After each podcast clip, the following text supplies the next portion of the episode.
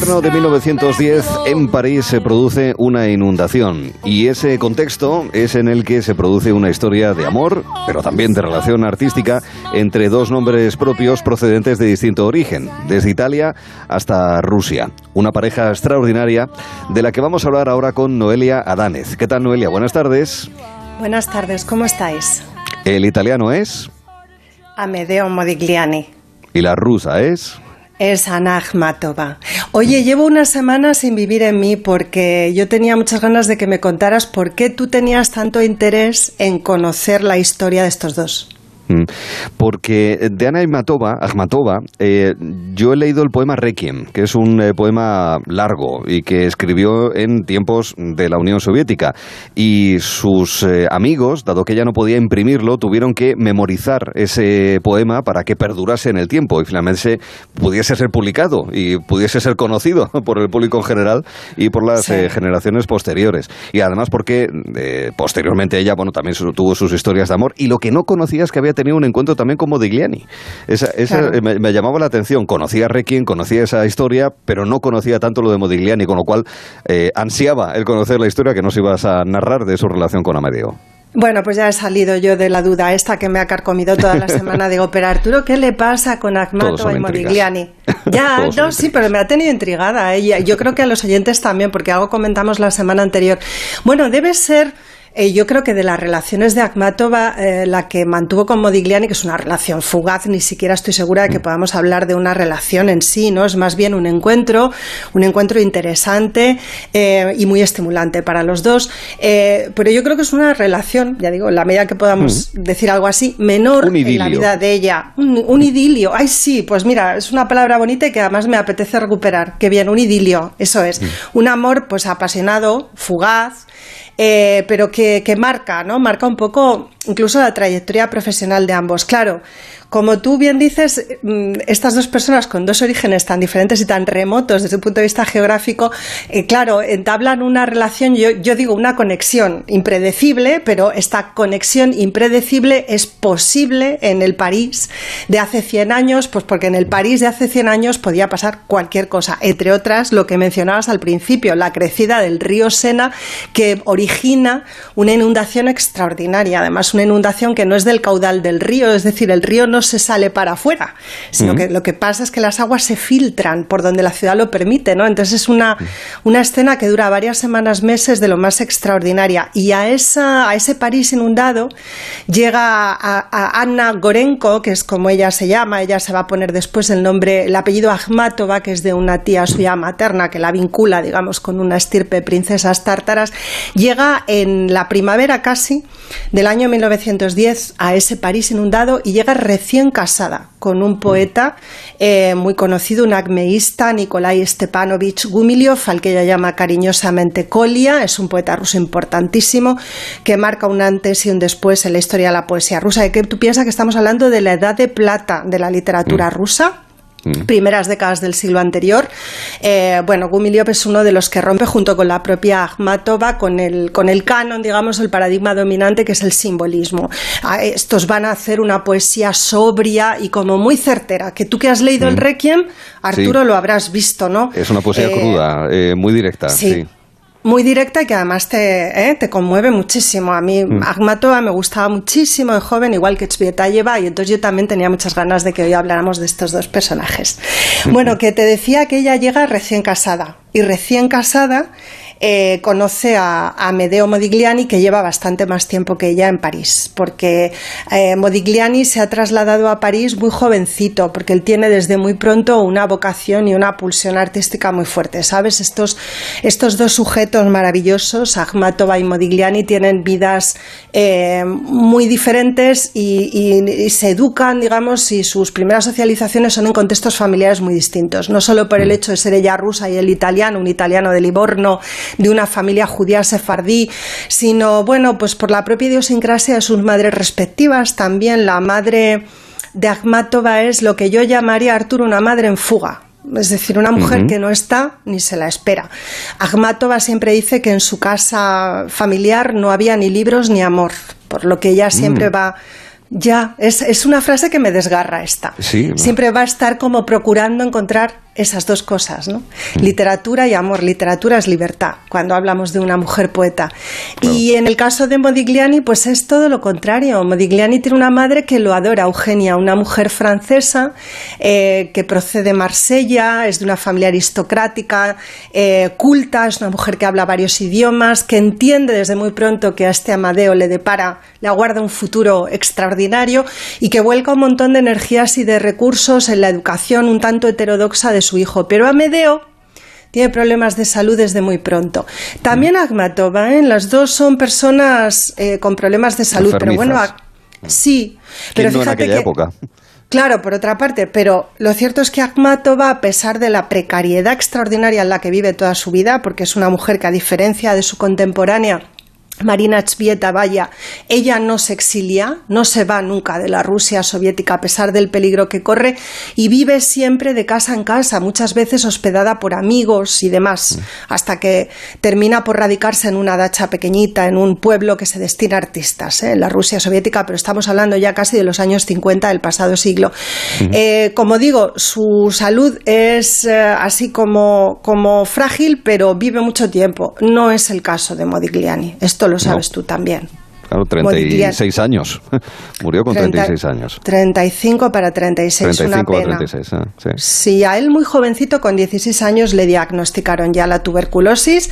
Había tenido fiebres tifoideas, que sabes que es una cosa muy habitual en la época, y al poco tiempo, cuando ya parecía recuperado del todo, le encuentran lo que parece la semilla de una tuberculosis que termina por llevárselo por delante, aunque creo que en puridad muere de una meningitis. Mm. Y luego, además, es que él en París eh, lleva muy mala vida. ¿Sabes? Mm. Muy mala mm. vida. Como suele suceder en los círculos de la bohemia, frecuenta las brasseries por encima de sus posibilidades. Es triste esto también, ¿sabes? Es una mm. parte... Claro, esto de beberse la vida a tragos, ¿no?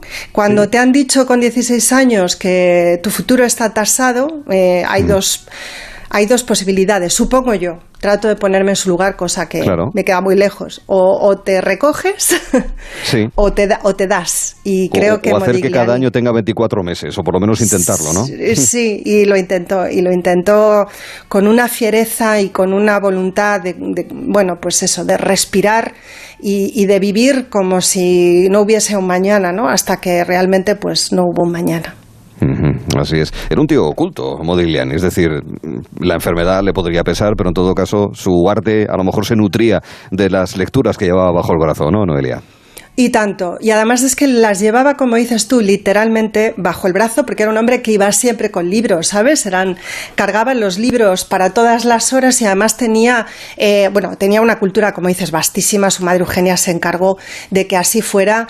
Él recitaba la Divina Comedia y le encantaba la poesía. Leía a Baudelaire, leía a Verlaine, a Mallarmé, a Leopardi, a Danuccio, a Silio, a Wilde. Su madre le había llevado a París eh, un volumen de la balada de la prisión de Reading, de Wilde, y lo tuvo siempre siempre muy presente, es decir, a un hombre de una cultura vasta y extraordinaria. Y bueno, eh, lo que no hizo fue bastante ágrafo, ¿sabes? O sea, Modigliani no escribió, pero mm. leer leyó muchísimo y claro, al leer poetas pues no era tampoco tan raro que de mm. pronto hubiera una cierta afinidad o como dijo en algún momento Akhmatova que congeniaran, ¿no? los dos. Algo había ahí, ¿no? Había algo en la mm. poesía, en esa necesidad de los dos de, sus respectivas disciplinas de aquilatar la verdad y hacerla cuerpo, ¿no? En el caso de Modigliani en los cuadros y sobre todo en las esculturas a mm. partir de determinado momento y en el caso de Akhmatova a través de la poesía, ¿no? Que es la palabra precisa ¿no? para, para mm. contar su tiempo, porque es una, una, poeta que le da voz a su tiempo, claramente. Mm. París ese, es ese escena inundado de enero de 1910, pero también son sus barrios. ¿Tenían algún barrio de referencia? Claro, ellos eh, tienen como referencia Montparnasse. Digamos mm. que, que Montmartre ha quedado un poquito ya, eh, está, está en fase de, agotamiento artístico. Está gentrificándose. Gentrificándose. Eso está bien, está bien visto. Seguro que sí, ¿eh? me lo acabo de inventar, pero es más que probable. Quizá Montmartre se estaba gentrificando y entonces todos estos muertecicos de hambre, o sea, desde Picasso mm. hasta André Breton mm. o a Eric Satie o el propio Modigliani se van para Montparnasse. Y claro, allí se encuentran. Hay una novela de reciente publicación, ¿no? es un texto híbrido entre la novela y, la docuficción, no sabía muy bien cómo, cómo caracterizarlo, que ha publicado Periférica de una escritora francesa que se llama Elisabeth Barillet, Un amor al alba, lo ha titulado, y bueno, ella cuenta ahí la historia entre estos dos, entre Ana Akhmatova y Amadeo Modigliani. Eh, ella lo que, lo que dice es que es más que probable, no sé hasta qué punto esto está confirmado, creo que simplemente es más que probable que se conocieran en Lago Tont, una brasserie que frecuentaban los dos y que enseguida hubo una atracción, ¿no? Se mm. vieron y se atrayeron. Eh, Modigliani era un hombre muy guapo, pero era bajito, Arturo. No sé tú ah. cómo de, estatura cómo andas tú, porque claro, como no te veo que estás tú en Oviedo y yo en 1,75. No, tú eres un hombre muy alto. Estatura mediana en España. Bueno, mediana alta, mediana alta, 1,75 está bien. pues Modigliani era 1,55, imagínate. Ah, sí, era bajito, sí. Pero era muy guapo. Era muy ah. guapo y muy atractivo y bueno, irradiaba una cosa, ¿no? Aquello del pañuelo en el cuello, los pantalones de terciopelo, ¿sabes? Era atractivo. Y mucho, mucho, muy atractivo. Yo me lo imagino muy atractivo a Modigliani y ella era una reina. Una reina, era altísima, era delgadísima, tenía un cuello delgado, pero sobre todo tenía un perfil, bueno, judío, rarísimo, eh, diferente y unos ojos verdes con una luz que te mueres. y luego era eslava, eslava. Y era presencia. Akhmatova es verdad que aprendió a ser presencia en París. Probablemente viendo el ballet ruso, había una bailarina rusa que era Aida Rubinstein, que dicen que no era en absoluto una gran bailarina, pero dominaba maravillosamente bien la escena hasta el punto de que la actriz Sara Bernard la miraba, ¿no? Para aprender de ella. De Ida Rubinstein probablemente aprendió Akhmatova que había que estar en escena acompañando la acción con con un magnetismo, digamos, desbordante. Eh, decían sus contemporáneos que la poesía de Akhmatova era, maravillosa, pero lo que era maravilloso era escucharla en su voz. Y eso lo, aprendió ella allí, entonces, en ese París bohemio, eh, lleno de posibilidades, de actividades y de cosas increíbles, como por ejemplo mm. el ballet ruso. Em, claro, estos dos se encuentran, ya digo, son muy diferentes, entonces es una conexión impredecible, porque estas dos personas, de no haber sido por el París de la bohemia, pues no, no solo se hubieran conocido, sino que no se hubieran atraído jamás, pero se atrajeron. Agmatova parece ser que le gustó mucho de Modigliani su soledad, ¿no? Una soledad que lo envolvía, una especie de silencio en el que él, bueno, pues eh, se encontraba cómodo y esto, esto ella lo sintió un poco como, como que la representaba. Ella también estaba a gusto en su propia soledad. Ahí hubo algo no sé, que les gustó al uno del otro y que tuvo que ver con esa singularidad respectiva, ¿no? De ambos. claro. y, fíjate que cuando, cuando ella recuerda ese primer encuentro, eh, que lo hace en sus memorias acerca de mí o algo acerca de mí, eh, dice solamente esto. Dice, lo vi contadas veces en 1910, ¿no? en este año en el que se encontraron, pero me escribió durante todo el invierno. Recuerdo algunas frases de sus cartas, entre otras esta, esta que le dice él, o le escribe, mejor dicho, a Modigliani Akhmatova. La llevo siempre en mis pensamientos, como una obsesión. Mm. Fíjate tú lo que le mm. decía Modigliani en carta claro, Eh, si a ti te dicen esto, Arturo, ¿tú vuelves a París o no? Eh, mire usted, en, en, el TGV, en el, en el tren de gran velocidad voy. pues ella volvió. Ella volvió también, volvió como tú. Tuvo que volver porque, claro, te dicen estas cosas, pues tienes que volver. Es curioso, me ha llamado la atención porque antes decías que, que bueno, que Amadeo Modigliani no solía escribir, era más de leer, obviamente de pintar, las esculturas y demás, sin embargo, pues eh, no tanto de los escritos. ¿Qué pasó con estas cartas? Pues que desaparecieron. Mm. Desaparecieron porque Akhmatova las hizo desaparecer. Date cuenta que en Rusia, en la Rusia soviética, sobre todo a partir del año 34, a mediados de la década de los años 30, se endurece la represión de una manera particular. Exacto, sobre los artistas que son eh, sospechosos de, de, bueno, pues de mantener, digamos, opiniones contrarias al régimen y Akhmatova, por miedo, quema esas cartas como quemará un poco después los dibujos que le ha hecho Modigliani, que son 16.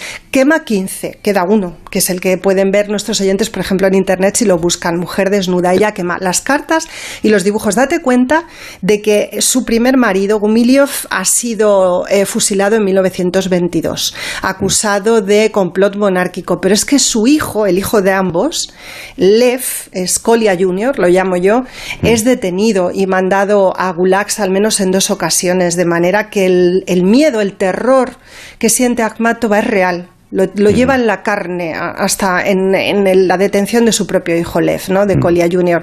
Entonces ella quema las cartas y quema los dibujos, así que queda poco de todo aquello. Y sin embargo, yo quiero utilizar eh, un, el libro que os he contado, el de Elisabeth Barillier, mm, como, porque aquí esta, esta escritora francesa ficciona un poco la voz de Akhmatova. Yo creo que lo hace bastante bien, porque tiene un conocimiento muy profundo de estos dos personajes y de su historia. Y entonces me voy a permitir leer, leerte un fragmentito.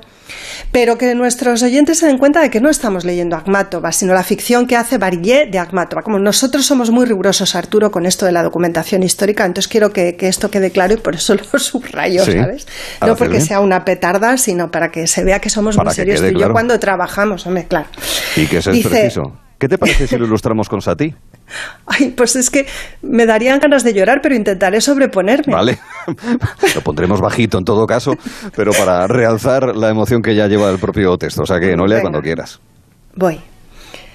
Nunca posé para Modigliani. Jamás. Nunca llegó a plantearse algo así entre nosotros. Nunca fui para él ni su inspiración ni su musa. Eso es una invención de los artistas sin carácter, un invento de los hombres para minar el poder de las mujeres. Ese círculo de soledad a su alrededor me lo explico de la siguiente manera. Contrariamente a sus camaradas con Picasso a la cabeza, él no era ningún domador de mujeres. El desprecio no era en él, como en tantos hombres, el agente doble del deseo. Los hombres que dicen amar a las mujeres en realidad aman someterlas. Amar a la mujer es algo al alcance de cualquiera. Amar a una mujer concreta, amarla como a su igual, he ahí lo apasionante, lo difícil. Una igual. Eso es lo que yo era a sus ojos, y un igual es lo que yo veía en él, iguales también en la expectativa. En mayo de 1911 yo aún no había publicado ningún poemario y él no había vendido ningún lienzo todavía. Todo Montparnasse lo consideraba un genio, pero nadie compraba sus obras. Ambos estábamos en el umbral de nuestras vidas. ¡Ay! Muero. Y un poco más adelante dice, qué bonito esto. ¿Qué ha aprendido de Modi? Quizá que la visión solo se agudiza cuando explora sus propios laberintos. La visión solo aprende de sí misma. Porque, y con esto yo ya quiero terminar, que sé que me estoy yendo a lo mejor hoy un poco de la hora. ¿Sabes lo que hacían estos dos cuando estaban juntos? Además de sus cosas que hicieran, que no de sus cositas, tampoco, de sus cositas. Pues mirarse, se ah. Porque date cuenta que ella no hablaba de una manera muy fluida el francés, entonces tenían que recurrir mucho a la gestualidad y luego es que Modigliani se quedó prendado de su perfil y quería dibujarla y dibujarla y ella pues encarnaba la mujer egipcia, ¿no? que era un asunto, un símbolo, digamos que le obsesiona y que hemos visto cómo reproduce él en las cabezas que esculpe. Mm. Y claro, se miraban y se miraban y no hacían otra cosa que mirarse. Y hubo un momento en el que, por lo que sea, a Modigliani le cansó mirar a Akhmatova y le vino a decir algo así como ya te puedes ir volviendo otra vez para Rusia que yo ya he hecho todo lo que tenía que hacer contigo. Pero se lo debió decir bien porque ella no le guardó rencor y en los recuerdos que traza de Modigliani siempre son muy vivos y muy como si él siguiera presente. Bueno, un amor fugaz, pasajero, pero bonito que transcurre en un contexto pues extraordinario y reproducible, porque ese París de las décadas de los años 10 y 20 del pasado siglo ya no vuelve nunca, ¿no? Y, es una ciudad que propicia. Yo creo que esta relación, esta pareja Vamos con cierta predisposición, además, quienes visitamos claro, claro. Claro, lo que te quería decir es que esta pareja creo que no es de dos, es de tres. Es Akhmatova, Modigliani y París. Y París, y París, que no es un no es un escenario, no es un decorado, sino que es un personaje más. Es de todos modos, fíjate, hay relaciones de amor que lo son, duraderas en el tiempo, imperecederas, casi eternas, pero posiblemente no tan intensas como este idilio fugaz que dejó esos recuerdos tanto para Amadeo como para Ana. O sea que eh, una historia que demuestra que es otra pareja extraordinaria, con sentimiento y también con esa confluencia potente del arte entre la literatura, la pintura y la escultura en estos dos personajes que con ese tercer interviniente que es París les dio esta fuerza y este recuerdo que nosotros hemos querido tener contigo, Noelia, a la hora de traernos eh, las vivencias de Ana Akhmatova y de Amedeo Modigliani. Ahora, ahora voy a ver los cuadros de Modigliani de una manera distinta, después de haber escuchado todo lo que nos has dicho. O sea que pues aprovecharemos para reverlos. Pues claro que sí, además es un artista maravilloso, ya sabes que él en, vida no vendió ni un colín, pobrecito mío, se murió enfermo y, pobre, como una rata, y luego pues después sabes que sus obras son muy cotizadas, esas cabezas suyas. Yo he visto una en directo en la Tate Gallery, bueno, es toda una experiencia, ¿eh? Modigliani no se plegó a la vanguardia, muy singular, así como Akhmatova fue muy singular, él también, o sea, son dos singularidades en un contexto extraordinario, me parece una historia maravillosa, y lo de Satie de fondo ya es que me deja muy turulata, me ha gustado mucho esta pareja, te lo digo porque eh, luego haremos, cuando acabemos, haremos una votación de parejas, si quieres, entre tú y yo, a ver cuál es... No, hacemos un ranking al final. ¿o Me parece muy bien, sí, hombre. A ver, a través de eh, arroba gelonverano que es nuestra cuenta de Twitter, pero también la de Noelia, que seguro que la tiene ya todo el mundo siguiendo y enganchada. Recuperamos cuáles son las parejas extraordinarias que han pasado por aquí. Y en el quinto capítulo y último del verano, ¿vale? Eh, haremos un acopio de los que han pasado por aquí y hemos conocido mejor, o, que hemos conocido de primera vez. ¿Te parece? Eso. Perfecto, pues me encantará. Muy bien. Las parejas extraordinarias con Noelia Adánez. Un beso, cuídate. Igualmente, chao.